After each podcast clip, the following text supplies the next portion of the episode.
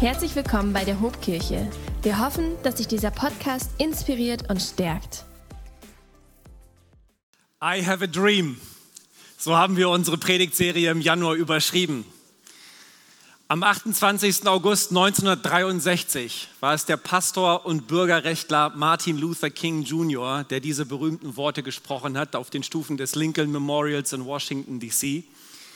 Was viele aber gar nicht wissen, dass dieser wohl berühmteste Teil seiner Rede gar nicht so lief wie eigentlich geplant. In den ersten zwei, drei Minuten seiner Rede hielt er sich an sein Redemanuskript, aber dann etwa in der Mitte seiner Rede rief eine Freundin, nämlich die Gospelsängerin Mahalia Jackson, die kann man hier rechts unten auf dem Bild sehen, sie stand so drei Meter links von ihm, sie rief ihm zu, erzähl ihnen von deinem Traum, Martin, erzähl ihnen von deinem Traum. Und das war der Moment, als er sein Redemanuskript beiseite schob, mit beiden Händen fest das vor ihm stehende Rednerpult schnappte und auf die vor ihm stehenden ungefähr 250.000 Menschen schaute. Sechs Sekunden lang schwieg er.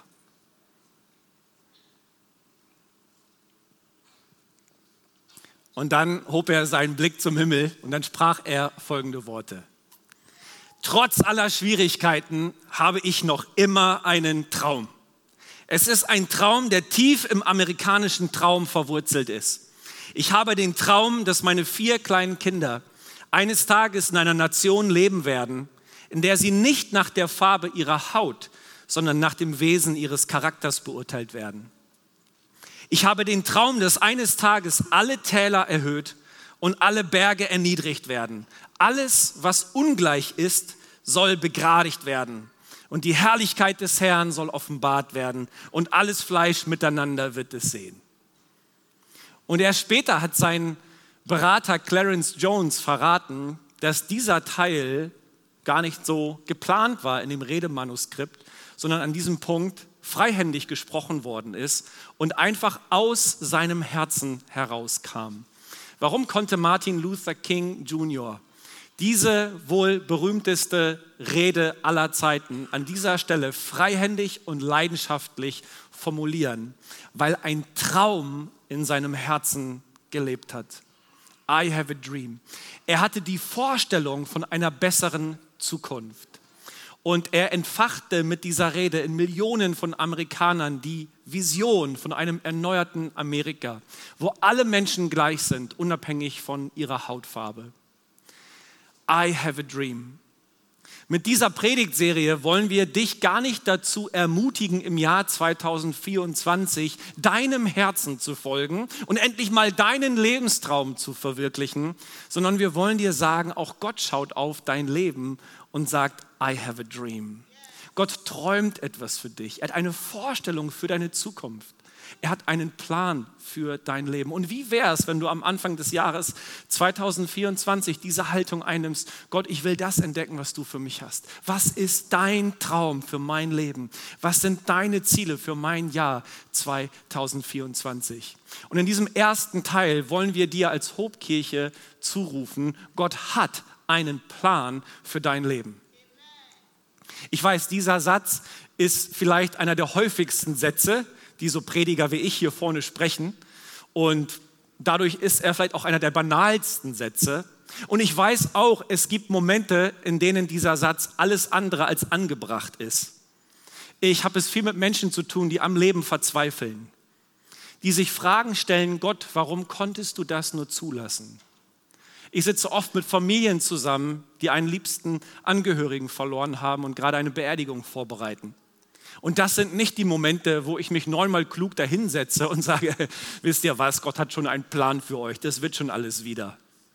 Nein, es gibt Momente, in denen ist schon allein aus seelsorgerlicher Perspektive dieser Satz völlig unangemessen. Dieser Satz soll auch nicht bedeuten, dass Gott einen minutengenau durchgetakteten Fahrplan für jeden Tag deines Lebens hätte. Wenn du so am Bahnhof stehst und auf einen Fahrplan schaust, dann wird dir angezeigt, wie die Deutsche Bahn sich den heutigen Tag vorstellt. Ob das dann auch so passiert, ist eine andere Sache. Aber du nimmst zum Beispiel wahr, 9.19 Uhr, 9.21 Uhr, 9.24 Uhr, 9.29 Uhr, 9.31 Uhr sollen gewisse Züge von gewissen Gleisen abfahren. Du kannst über diesen Fahrplan feststellen, ob es sich um einen Regionalexpress oder um eine S-Bahn handelt, ob es ein Fahrradabteil gibt, was deine Zwischenstopps sein werden. Alles ist geplant und vorgegeben. Wenn wir sagen, Gott hat einen Plan für dein Leben, meinen wir das aber nicht. Ich glaube nicht, dass Gott einen exakt eingetakteten Fahrplan für jeden Tag deines Lebens hätte und nun lege es an dir, genau in dieser Taktung zu funktionieren. Und wenn es dir nicht gelingt, dann lebst du halt außerhalb seines Planes. Hm. Wenn wir sagen, Gott hat einen Plan für dein Leben, dann meinen wir damit auch nicht, dass Gott am Anfang deines Lebens auf Play gedrückt hätte und nun läuft die Kassette deiner Lebensgeschichte, bis das Band irgendwann abgelaufen ist. Alles ist determiniert, alles ist vorherbestimmt. Du kannst leider nichts mehr ausrichten, ist so wie es ist. Manche Menschen leben in dieser Weltsicht. Diese Weltsicht nennt man Fatalismus. In der griechischen Mythologie hat man zum Beispiel daran geglaubt, dass drei Schicksalsgöttinnen schon im Voraus alle Entscheidungen für dich treffen würden und dass sie bei deiner Geburt einen Faden in dein Schicksal hineinweben würden. Und die Zukunft gestaltet sich nun aus den gewobenen Schicksalen der Menschen. Ist halt so, wie es ist. Die Muslime sprechen von Kismet, Schicksal, Inshallah. Es wird schon alles so geschehen, wie Allah es will und geplant hat. Ich kann nichts weiter ausrichten.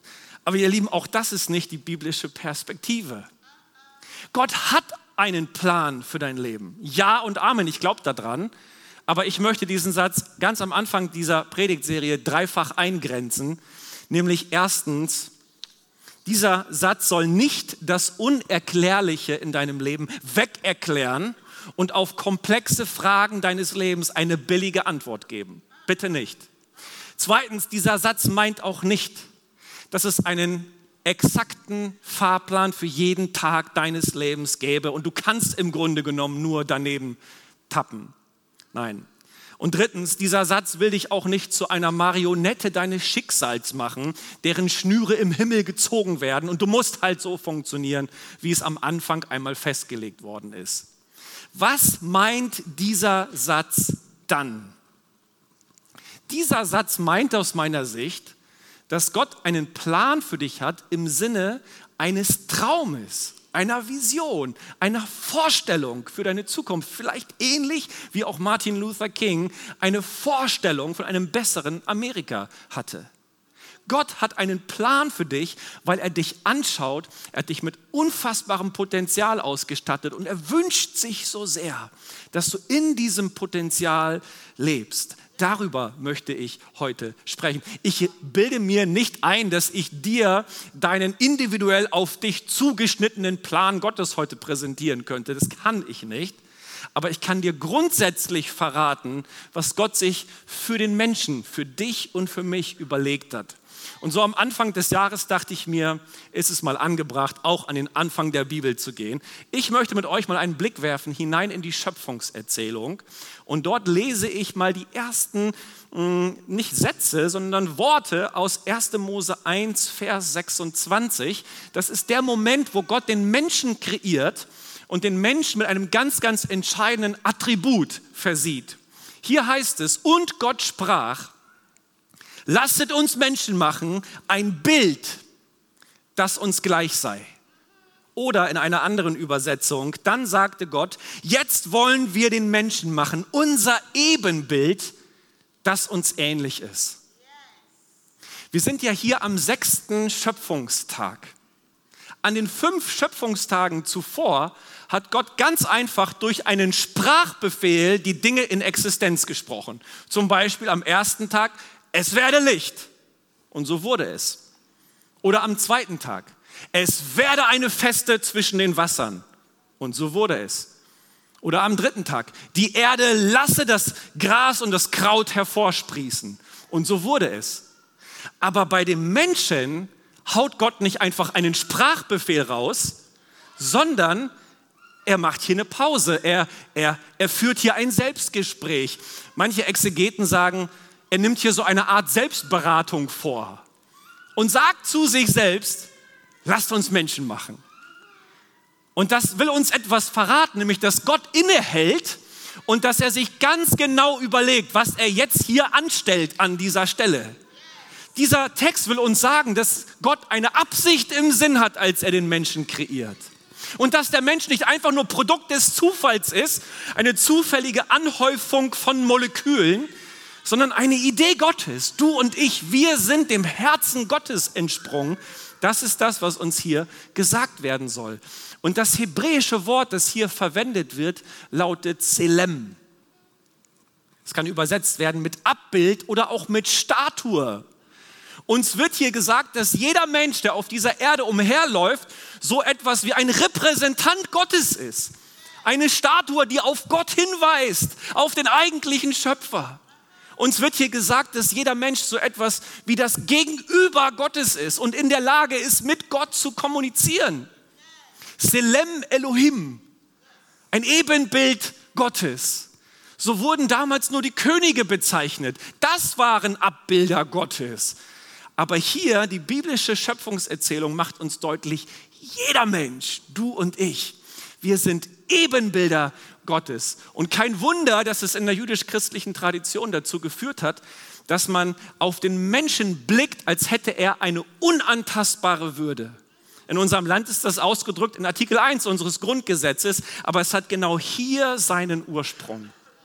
Und dem Psalmisten im Alten Testament hat es dazu verleitet zu sagen, in Psalm 8, Vers 6, du, Gott, hast ihn, den Menschen, wenig niedriger gemacht als Gott. Mit Ehre und Herrlichkeit hast du ihn gekrönt. Wow!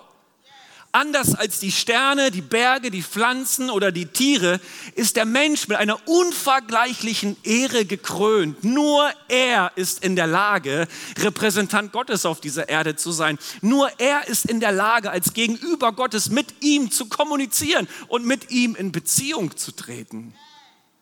Ein Kapitel später in 1. Mose 2, da wird uns die Schöpfung nochmal aus einer anderen Perspektive erzählt. Aber auch dort wird der Plan Gottes mit dem Menschen ähnlich sichtbar. Ich lese mal 1. Mose 2, Vers 15. Und Gott der Herr nahm den Menschen, setzte ihn in den Garten Eden, dass er ihn bebaute und bewahrte.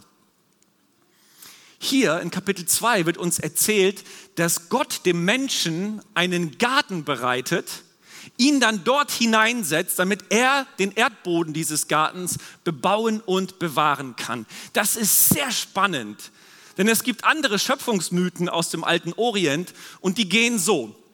Ja, die Götter sind müde und erschöpft und sie brauchen billige Arbeitskräfte.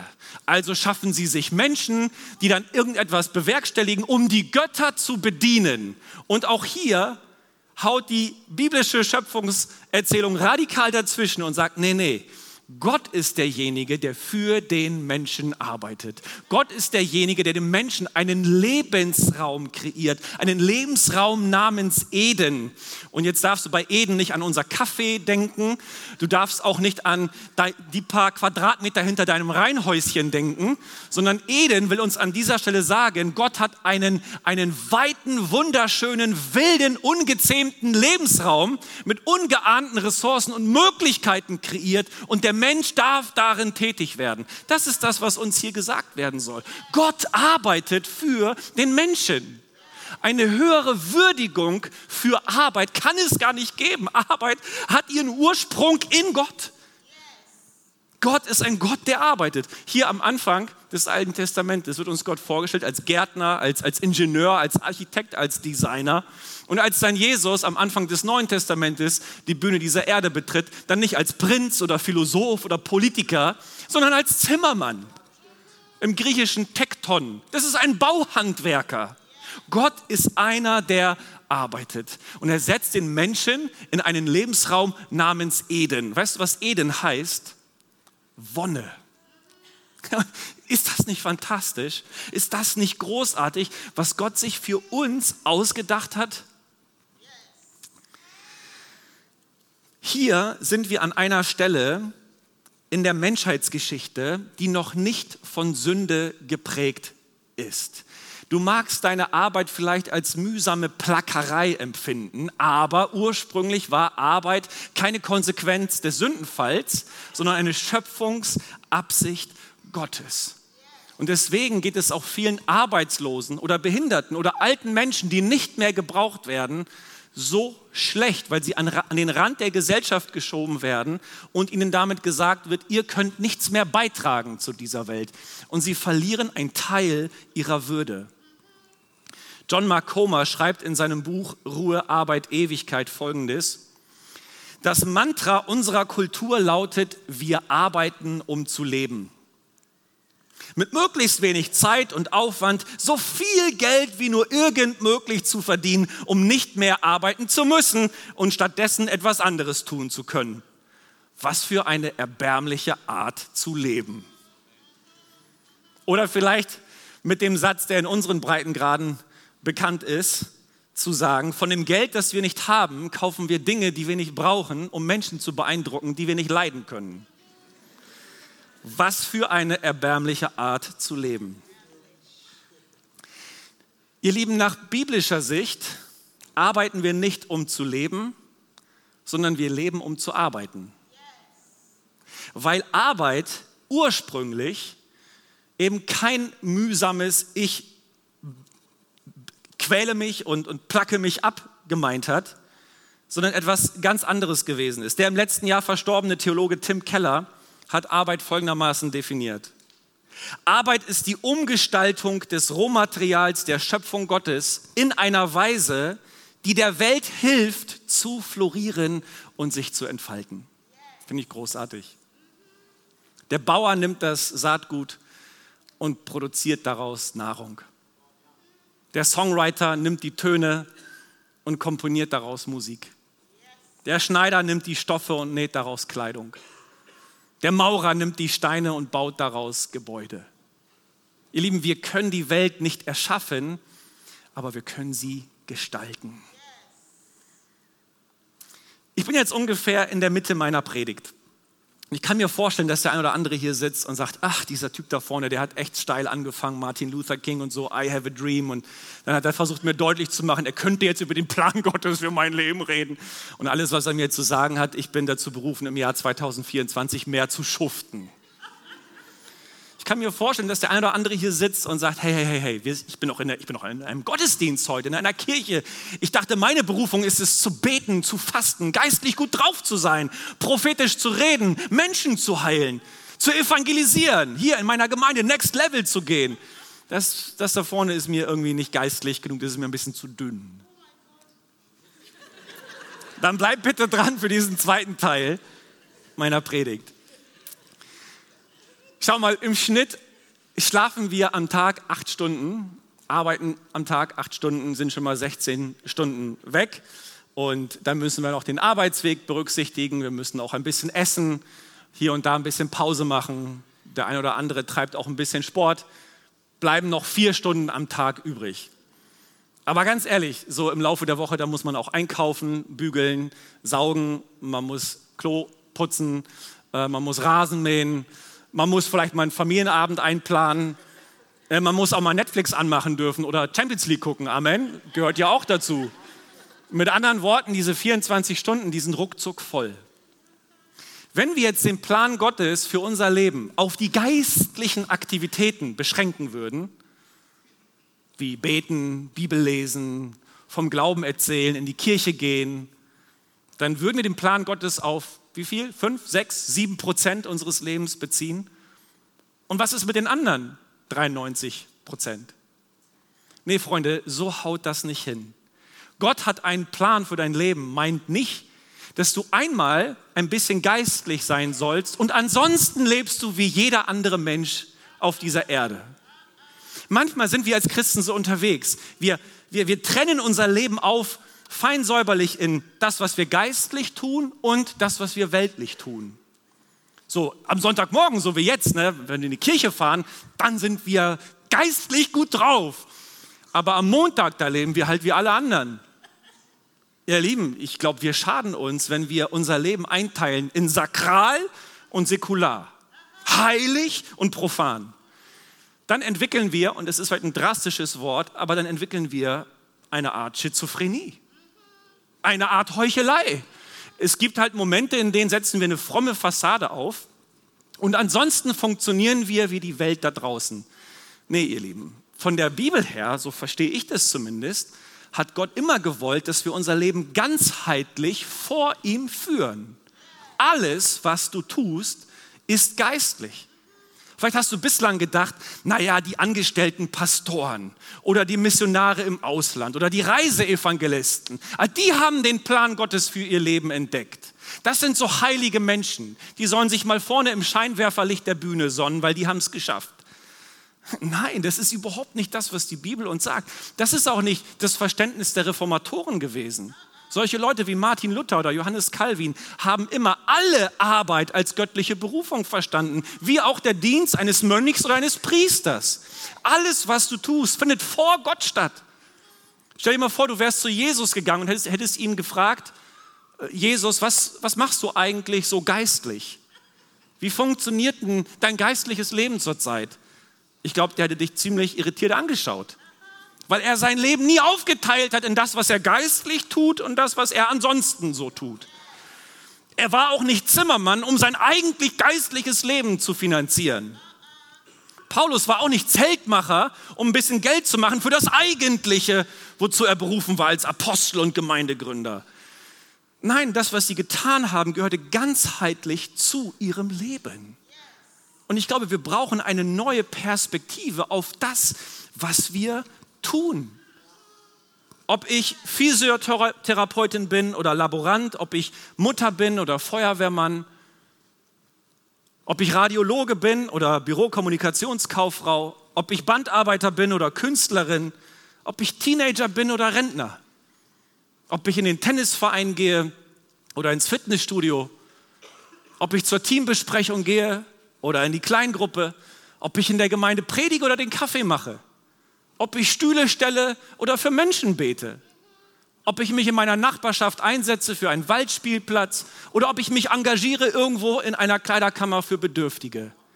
Alles, was ich tue, tue ich als Selem Elohim, als Ebenbild Gottes. Ich bebaue und bewahre diese Erde. Das Rohmaterial, was Gott mir zur Verfügung stellt, das nehme ich, nehme ich und bearbeite es in seinem Sinne. Warum? Damit sich diese Erde hier und da anfühlt wie ein Garten Eden und Menschen aufblühen und florieren können. Das war doch ursprünglich mal der Gedanke Gottes für uns Menschen. Das Wort bebauen, wie wir es in 1. Mose 2, Vers 15 gelesen haben, lautet im Hebräischen Abad. Und es kommt 285 Mal vor im Alten Testament. Und es bedeutet ganz oft einfach nur bebauen oder arbeiten. Aber ihr Lieben, ganz oft heißt dasselbe Wort Abad auch sowas wie dienen, Gott dienen, Gottesdienst machen oder sogar Gott anbeten. Ich gebe euch ein Beispiel, Psalm 100, Vers 2. Da heißt es, dient dem Herrn mit Freuden, kommt vor sein Angesicht mit Jubel. Dient dem Herrn, hier steht Abad. Es ist das Wort für bebauen, für arbeiten. Warum? Weil im hebräischen Denken Gott dienen und arbeiten keine Gegensätze sind. Das gehört zusammen. Unser Leben findet ganzheitlich vor Gott statt. Und im Neuen Testament wird das ja aufgenommen wenn von Gottesdienst, wenn von Anbetung die Rede ist. Paulus zum Beispiel formuliert es in Römer 12, Vers 1 so, weil Gott so barmherzig ist, fordere ich euch nun auf, liebe Brüder, euch mit eurem ganzen Leben für Gott einzusetzen. Es soll ein lebendiges und heiliges Opfer sein, ein Opfer, an dem Gott Freude hat. Das ist ein Gottesdienst, wie er sein soll. Ist das kein cooler Vers? Oder Kolosser 3, Vers 23 worin auch immer eure Arbeit besteht, tut sie mit ganzer Hingabe, denn letztlich dient ihr nicht Menschen, sondern dem Herrn. Oder hier, 1. Korinther 10, Vers 31. Was immer ihr esst oder trinkt oder tut, das tut zur Ehre Gottes. Könnt ihr jetzt so weitermachen. Und hier geht es nicht darum, dass du irgendein ein wichtiger Typ im Reich Gottes werden musst. Du kannst auch irgendwo im Hintergrund dienen, wo dich, wo dich ansonsten niemand so richtig wahrnimmt. Aber Gott sieht dich. Und du kannst die kleinen Dinge deines Lebens mit einer riesengroßen Hingabe machen. Du kannst dafür sorgen, dass sich dein Umfeld anfühlt wie ein Garten Eden für die Menschen. Und dass sie aufblühen und florieren. Und an dem, wie du dich verhältst, dass sie Gott erkennen. Hört irgendjemand von euch klassische Musik, Johann Sebastian Bach oder so? Gibt ja nicht mehr ganz so viele, aber so ein paar, paar gibt es noch. Der Johann Sebastian Bach, deutscher Komponist aus dem 18. Jahrhundert, gehört zu den bedeutendsten und produktivsten Komponisten unserer, äh, unseres Landes. Und man sagt, er hat über 1000 Werke komponiert, zumindest die, die bekannt von ihm sind. Und er hat dann seine Werke nicht immer nur mit seinem Namen Johann Sebastian Bach unterschrieben, sondern ganz oft auch mit den Buchstaben S, D, G. Manchmal hat er auch ausgeschrieben, was das Ganze bedeuten soll. Es ist die Abkürzung für das lateinische Soli Deo Gloria. Gott allein die Ehre.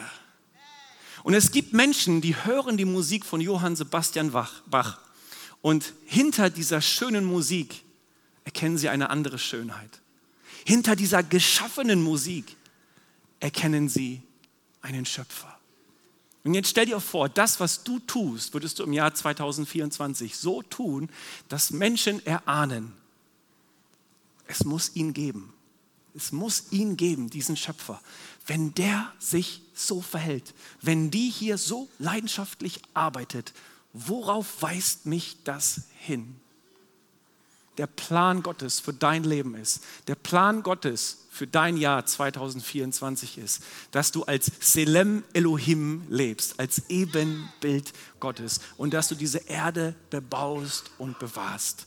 Ich bin am Ende meiner Predigt und manche denken sich, aber, aber, aber, aber, dann kam doch die Schlange und dann die Sünde und dann wurden doch Adam und Eva aus dem Paradies herausgekickt und so weiter. So ein riesengroßes Problem am Ende gewesen. Ja, meine Predigt hat nicht alle Fragen beantwortet und wir machen ja in der nächsten Woche weiter mit dem zweiten Teil und wir werden noch über Sünde sprechen, keine Sorge.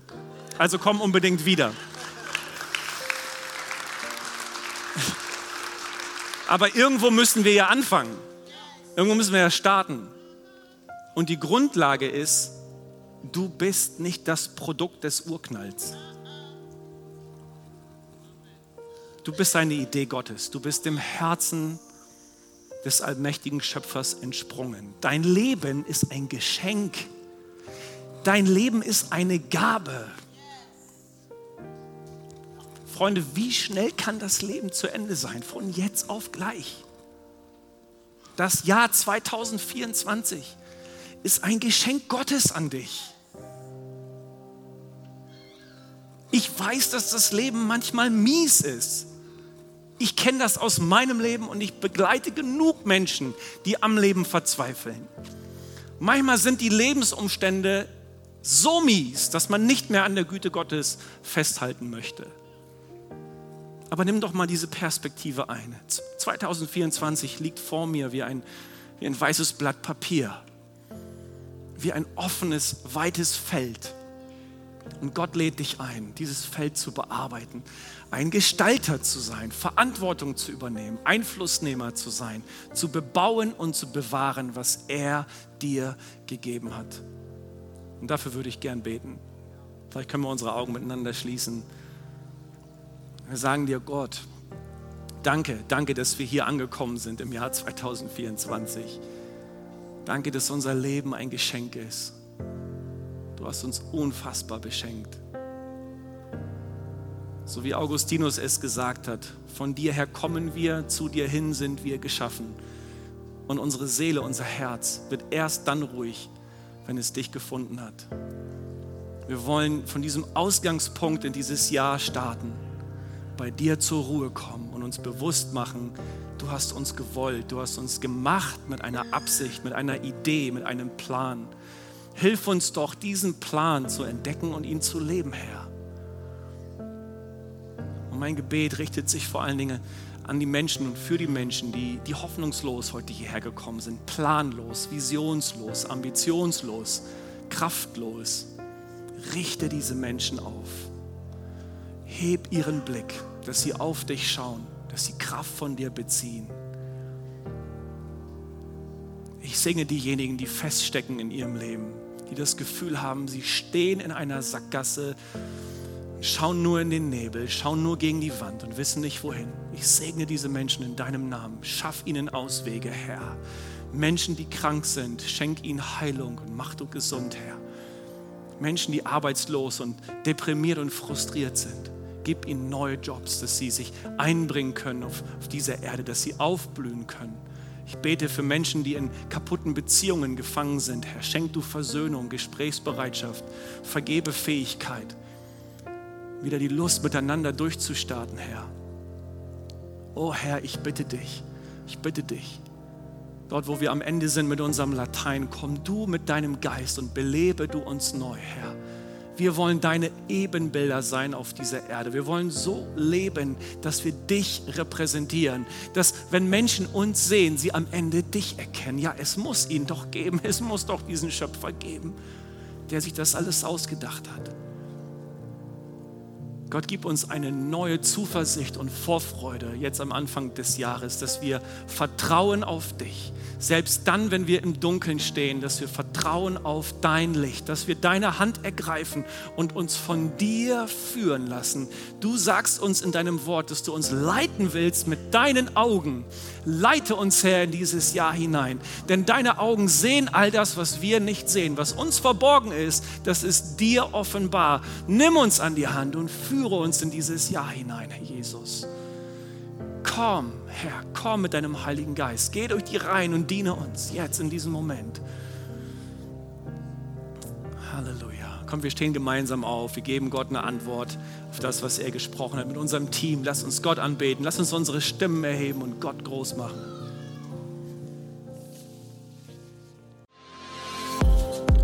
Wenn dich dieser Podcast gesegnet hat, würden wir gerne deine Geschichte hören. Schreib uns doch unter hallo@ho.de oder noch besser, schau einfach mal persönlich bei uns vorbei. Wir freuen uns auf dich.